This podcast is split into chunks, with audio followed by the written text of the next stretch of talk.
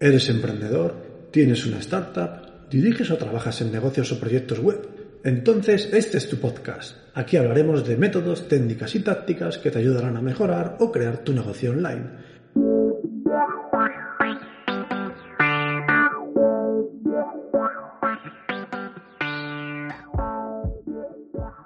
Buenos días a todos, bienvenidos a Proyecto Online. Gracias por estar ahí, gracias por estar al otro lado escuchando. Soy Pedro Miguel Muñoz y hoy vamos a tener un episodio un tanto especial. ¿Por qué? Bueno, porque resulta que hace unas semanas tuvimos un episodio en el que yo me dedicaba a responder a distintas preguntas y casos que me planteabais y ha tenido bastante éxito. Habéis escrito comentándome que os gustan ese tipo de programas y además habéis mandado muchas más preguntas de las que soléis mandar normalmente. Por tanto, he escogido unas cuantas que creo que pueden ser de interés general o que, bueno, de alguna manera me resultan relevantes o que directamente me habéis pedido que fueran para el podcast. Así que nada, aquí las tengo, vamos a empezar con ellas y espero que todos saquéis algún provecho de las respuestas porque podéis estar en casos similares o parecidos o podréis llegar a estarlo en el futuro. Y creo que, bueno, que la gracia de este tipo de episodios es precisamente esa. No es que yo esté contestando a una persona, sino que mi contestación, mi respuesta, sea válida, aporte valor a cualquier persona.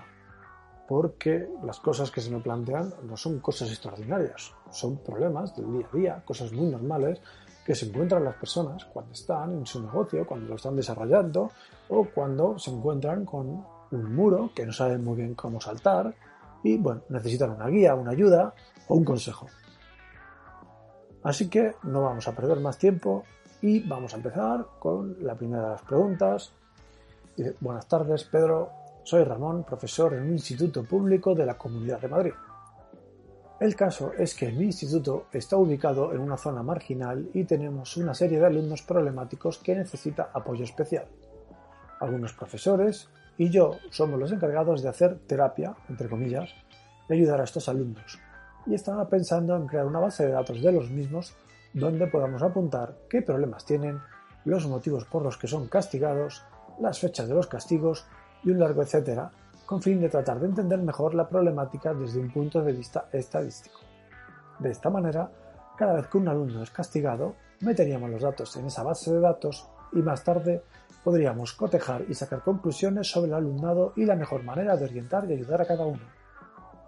En el instituto no disponemos de un ordenador para este tema, por lo que estaba pensando en crear una app nativa para teléfonos y que cada profesor se la descargue y rellene los datos de las infracciones del alumno. Muchos de mis compañeros son mayores y les cuesta el tema tecnológico, por lo que hemos descartado el trabajar con portátiles. Sin embargo, con móviles más o menos se maneja bien, WhatsApp, etc. ¿Qué te parece la idea? ¿Lo ves posible? ¿Saldría muy caro? Muchas gracias por todo, espero tu respuesta. Bien, Ramón, Vamos a ver. Me haces tres preguntas concretas. La primera, ¿qué te parece la idea? A ver, la idea me parece estupenda. Todo lo que sea ayudar a la gente, y especialmente a gente que necesita ayuda, me parece, vamos, estupendo no. Lo siguiente.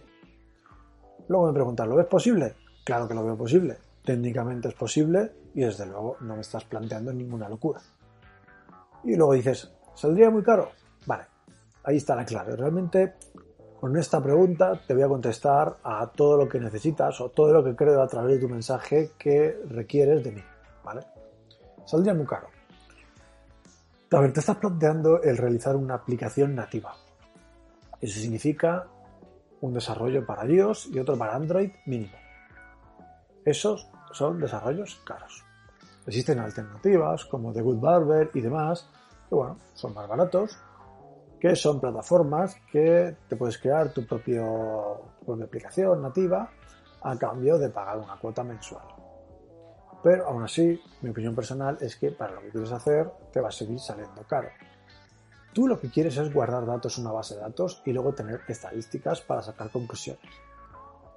Luego tienes un problema es que dices que tus compañeros son mayores, no se manejan bien tecnológicamente, pero que bueno, por lo que comentas, Sí, con un móvil saben acceder a WhatsApp, saben acceder a ciertas aplicaciones y esto les resulta menos complicado que a lo mejor enfrentarse a un portátil con un sistema operativo, etcétera, etcétera. Vale. Yo lo que te recomiendo es lo siguiente. Eh, no tires por una app nativa, porque si se lo encargas a alguien, te van a cobrar miles de euros. Y hay maneras de que tú puedas disfrutar de un contenido, ejemplo, de un contenido web y de grabar cosas en una base de datos de forma bastante más barata o incluso gratuita y acceder a ello vía online, vía navegador. No, pero es que manejarse con un navegador, poner la dirección web y todo eso es complicado. No pasa nada. Tú puedes coger, tener una web o tener una URL hacia una web y crear un acceso directo en Android y en iOS. Es decir, poner un iconito, igual que el de WhatsApp o igual que el de cualquier otra aplicación, y que cuando pinchen en él vaya al sitio que a ti te conviene. Comentaré que he reducido un poquito el mail de Ramón porque me explicaba algunos de los campos que querían guardar en la base de datos, ¿vale? Y diré que no eran muchos, eran pocos y por lo tanto no merece la pena crearse un sistema complejo. Entonces, mi recomendación, te vas a Typeform, ¿vale? Eh, escrito t Esto es un servicio online que lo que te permite es crear cuestionarios. Con este servicio vas a poder crear preguntas de varios tipos, de las de contestar con un texto, de las de contestar con una serie de preguntas predeterminadas, de las de tener varios checks de respuesta posibles, de bastantes tipos, ¿de acuerdo? Para todo lo que tú necesitas que me comentas en el mail, vas a tener de sobra. Entonces ahí vas a crear un formulario, o mejor dicho, una encuesta en la que vas a poner nombre o identificador del alumno, ¿vale? Porque lo vas a poder dar de alta antes. Así que vas a poder poner Juanito Pérez o el número uno, depende cómo los quieras identificar, ¿vale? No sé si vas a utilizar el nombre, vas a utilizar un código o lo que sea. Entonces, vas a poner nombre del alumno. Y el profesor, que en ese momento le toque dar de alta la infracción, va a elegir en un listado y va a poner el alumno que ha tenido este problema, que ha sido castigado, y lo va a poner ahí. Luego, Tipo de infracción, lo mismo, vas a poder elegir entre varias. Tú vas a elegir una serie de infracciones, las vas a colocar ahí y luego cuando alguien tenga que rellenar este formulario le van a salir las opciones. Por ejemplo, que ha faltado a clase, que ha contestado mal a un profesor, que no ha entregado los deberes, no sé, las razones que tengáis para castigar a alguien, ¿de acuerdo? Y lo mismo pasa con todo el resto de datos que me has dicho que queréis guardar. Todos los podéis meter a través de Typeform. Tú como administrador de la plataforma vas a entrar, te vas a crear este formulario, los demás profesores solamente lo van a rellenar y luego tú vas a poder entrar y ver los resultados, ver qué ha rellenado cada uno de los profesores e incluso Typeform te va a dar estadísticas y vas a poder sacar conclusiones. Todo esto te lo digo porque me has especificado los campos en el mail y bueno, te puedo asegurar que eso te va a valer. Ahora bien, Typeform es gratuito, ¿vale? Pero tiene una serie de limitaciones. Echarle un vistazo a los planes. Pero si tienes que pagar un plan son pocos euros, porque vas a ser solo un usuario, vas a ser tú, vas a ser pocas impresiones, así que no te preocupes. Desde luego, si lo comparas con crearte una aplicación a medida, la diferencia es brutal. Empieza con esto. Si te funciona, si te va bien, ya puedes valorar si te quieres complicar más la vida. Si quieres un desarrollo a medida, si quieres meter más datos, si Typeform no te vale, lo que sea pero empieza a validarlo. No te gastes miles de euros para luego posiblemente descubrir que necesitas otra cosa o que lo quieres hacer de otra manera, porque eso pasa, y eso lo he visto muchas veces. Entonces, empieza así, gratuitamente o con unos pocos euros al mes. Empieza a trabajar con ello. Tus compañeros que lo hagan también. Typeform te va a dar un link a los formularios.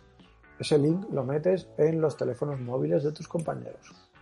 Se meten ahí cada vez que quieran dar de alta el registro de un castigo. Y cuando pase un mes, cuando pase dos, cuando pase el tiempo necesario, sacas conclusiones, sacas estadísticas, ves si todo te vale. Seguro que vais a meter más campos de los que me has dicho. Seguro que vais a ver si realmente la idea está funcionando. Y a partir de ahí, ya decides si gastarte el dinero. Bueno, pasamos al segundo caso, segunda pregunta. Hola Pedro, soy Felicia y quería mandarte un par de preguntas para el podcast aprovechando que responde bastante rápido. Hace poco monté mi propio podcast sobre sostenibilidad. Va bien, cada vez hay más suscriptores y he conseguido cierta notoriedad gracias a que en España no hay demasiados podcasts sobre este tema. El caso es que realicé hace poco mi primera entrevista en mi podcast y el entrevistado a la hora de responder a una pregunta se desvió hacia temas políticos, cosa que no me gusta porque mi podcast no va de eso. Le replanteé la pregunta dos veces y le comenté de forma educada que prefería una respuesta que no incluyera ideologías políticas. El entrevistado no se lo tomó muy bien y me dijo que estaba cansado y que prefería parar la entrevista en ese momento. El caso es que tengo un episodio a medias y la entrevista no fue lo suficientemente amplia como para considerarla de interés para mis oyentes. Mi miedo actual es que esto me vuelva a pasar. Dediqué muchas horas para conseguir el entrevistado y para preparar ese episodio. Y al final todo ese esfuerzo se ha quedado en la nada. ¿Cómo lidiarías tú con este problema? Bueno, Felicia, es una buena pregunta. Quizás yo no sea la mejor persona para contestarla, ¿de acuerdo? Porque a nivel de podcast yo no he realizado entrevistas. Las he realizado en otros ámbitos, pero a nivel de podcast no. Sin embargo, te voy a contestar según me dicta la lógica. El programa, el podcast es tuyo, ¿vale? Por lo tanto, tú dictas las normas. Si no quieres mensajes políticos en el mismo, pues no los permitas.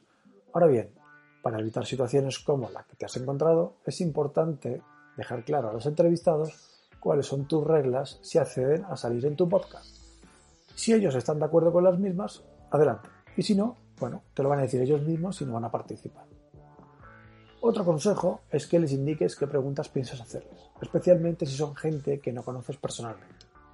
Eso va a provocar que vayan a tu programa más preparados y también más seguros. Y esto que te digo no es válido solo para un podcast, sino también para una entrevista en un blog o en cualquier otro medio. El invitado tiene que ajustarse a las reglas que impongas, pero para ello debe de conocerlas de antemano. Ánimo y pásame el nombre de tu podcast, que el tema de sostenibilidad siempre es interesante y me apetece escucharlo. Vamos a la siguiente pregunta. Hola Pedro, me llamo Noé y quería darte las gracias por el contenido del podcast. Me está siendo muy útil desde que empecé mi proyecto online hace pocos meses. Nada, Noé, muchas nada, para eso estamos. Tengo un problemilla y no sé muy bien cómo solucionarlo. El caso es que tengo mi web montada bajo WordPress y estoy usando el framework Genesis. Mi página tarda demasiado en cargar. Escuché en tu episodio sobre SEO que había una herramienta llamada PageSpeed en Google para medir la velocidad del sitio y que te daba consejos para mejorarlo. Hice la prueba y me sale un lamentable 29 sobre 100, por lo que me temo que Google me estará penalizando. No sé muy bien por dónde seguir. Estoy un poco perdido y me gustaría algún consejo a este respecto. Mil gracias de antemano, Noé. Veamos, Noé. Si estás usando Genesis como framework para WordPress, el problema difícilmente va a venir del tema que has elegido. Genesis quizás, a mi gusto, es el mejor framework desde un punto de vista SEO y, por tanto, desde un punto de vista de velocidad de carga de las páginas web. Pero bueno, independientemente de eso, lo primero es que vuelvas a Google Page Speed. Evidentemente 29 es una puntuación muy baja, pero no es la única información que te van a dar. Debajo de la puntuación te van a dar consejos, ¿vale? Te van a decir, oye, para mejorar tu velocidad, intenta hacer esto, intenta hacer aquello, tienes un problema aquí, tienes un problema allá te dan unos informes que están bastante bien y que te dan pistas importantes del por qué tu web está ralentizándose. En cualquier caso, mira eso, pero aparte, como decía antes, Genesis no va a ser el problema. Y el tema hijo que hayas instalado tampoco. Puede serlo, pero es difícil porque los temas de Genesis están muy cuidados. Así que evalúa los dos siguientes puntos. Por una parte, hosting, ¿vale? Si el hosting es demasiado barato y el servicio, bueno, racanea, es posible que sea el culpable de la velocidad. Hay hostings que son, bueno, quizás demasiado baratos para mi gusto y que la verdad es que ofrecen unas velocidades, bueno, un poco paupérrimas, por decirlo de alguna manera, y que además este problema se acentúa por el hecho de que a veces tienen los servidores muy lejos de España. Por lo tanto, verifica si es problema de tu hosting. ¿Cuál es la mejor manera de verificarlo? Si tienes más páginas web en el mismo hosting, pues puedes hacer una comparativa. Si no, puedes coger, migrar tu hosting y ver si hay una diferencia real de velocidad, ¿vale? También puedes mirar por internet, porque si es un servicio de esos que, bueno, no ofrece mucha calidad, un servicio que no es todo lo rápido que tú desearías, pues es muy probable que haya opiniones negativas en internet sobre ellos. Y luego el segundo punto que debes tener en cuenta son los plugins que hayas instalado en WordPress. Porque Genesis está muy bien, los temas de Genesis están muy bien, pero si has instalado una serie de plugins que se comen un montón de recursos, ahí también puedes tener un problema. Los típicos plugins que hacen esto, pues plugins que ofrecen soluciones gráficas, como por ejemplo que ofrecen carruseles de imágenes. o alguna serie de plugins que, bueno, traen una especie de todo en uno y que te dan mil cosas, mil millones de funcionalidades y aunque tú solo vas a usar dos, ellos cuando se cargan, cargan todo y por lo tanto hacen que pese más tu web y que tarde más en cargarse. Es empezar a desactivar plugins, ¿vale? Y ver si la web mejora en velocidad. Desactivas uno, ah, a ver qué tal la velocidad. Bien, vale, va igual. Desactivas otro, así, así, hasta que los tengas todos desactivados. Si llegas al final, has desactivado todos y la velocidad sigue siendo mala, no es culpa de ningún plugin. ¿Vale? Yo iría por ahí. En cualquier caso, insisto, fíjate en los consejos que te da PakeSpeed. Un 29 es muy, muy bajo. También fíjate si ese 29 te lo está dando en lo que es eh, mobile o en lo que es en escritorio. ¿Vale? Porque puede ser que en escritorio tengas buena puntuación, pero tu web no esté preparada para mobile. Aunque, ya te digo, no creo que sea el caso porque si estás utilizando Genesis, no creo que sea el problema. En cualquier caso, suerte y nada, espero que te vaya bien. Cualquier otra cosa, ya sabes. Pasamos al siguiente. Buenas tardes, Pedro. Mi nombre es Juan García. Nombre ficticio.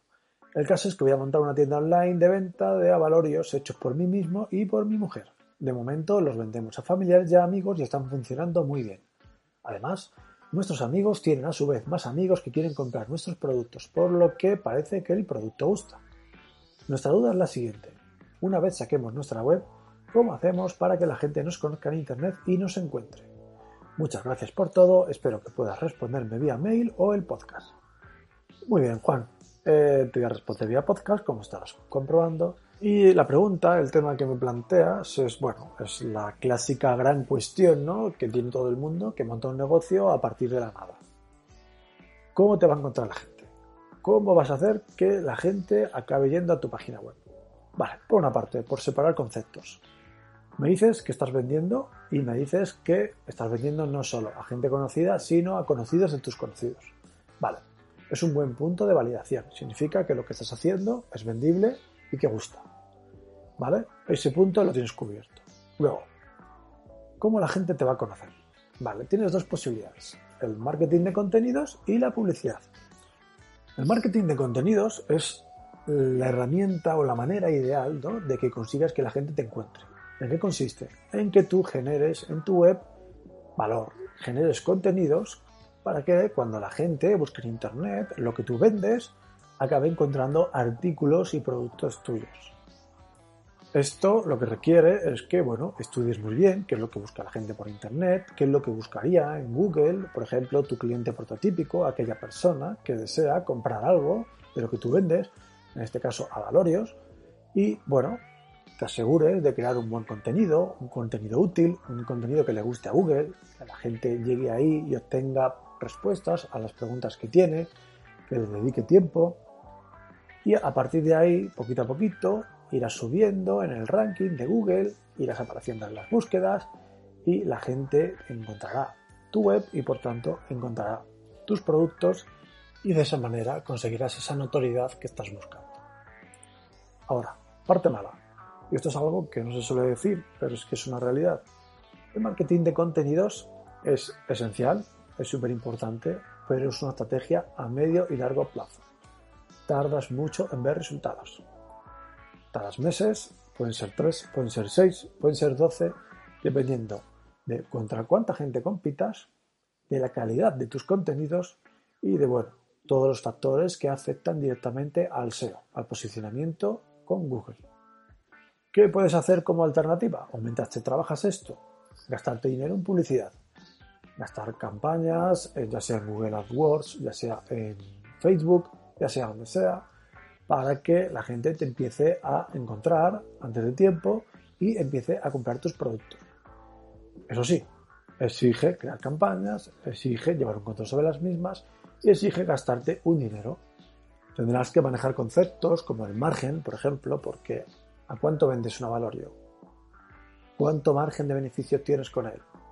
Porque claro, si estás obteniendo muy poquito margen, por ejemplo, tienes, yo qué sé, 50 céntimos o un euro, tienes que vigilar si te merece la pena crear una campaña en la que a lo mejor te estás gastando más dinero para que la gente llegue a tu web que el que luego vas a tener con la venta. Así que, bueno, sin conocer más datos de tu caso, te puedo decir que esas son las dos opciones principales por las que te puedes mover. Si tienes tiempo, marketing de contenidos o lo que se llama inbound marketing. Si quieres inmediatez, campañas, ya sea en Google Ads, ya sea en Facebook Ads, en lo que corresponda. En tu caso parece que Google Ads tiene más sentido, ¿no? Gente que esté buscando directamente eso. Aunque bueno, podrías mirar en Facebook y si la segmentación de las campañas de Facebook te permite encontrar un público afín a lo que tú haces, a lo que tú vendes, en este caso gente que podría consumir valorios, quizás sería conveniente una campaña en Facebook o en Instagram. Pero ya te digo, todo depende de si en la red social donde vais a hacer una campaña puedes crear una segmentación de público afín, de gente que esté interesada en comprar a valores. Otra cosa que deberías explotar mucho, yo creo que en tu caso es obligatorio, es tratar de meterle caña a las redes sociales, ¿vale?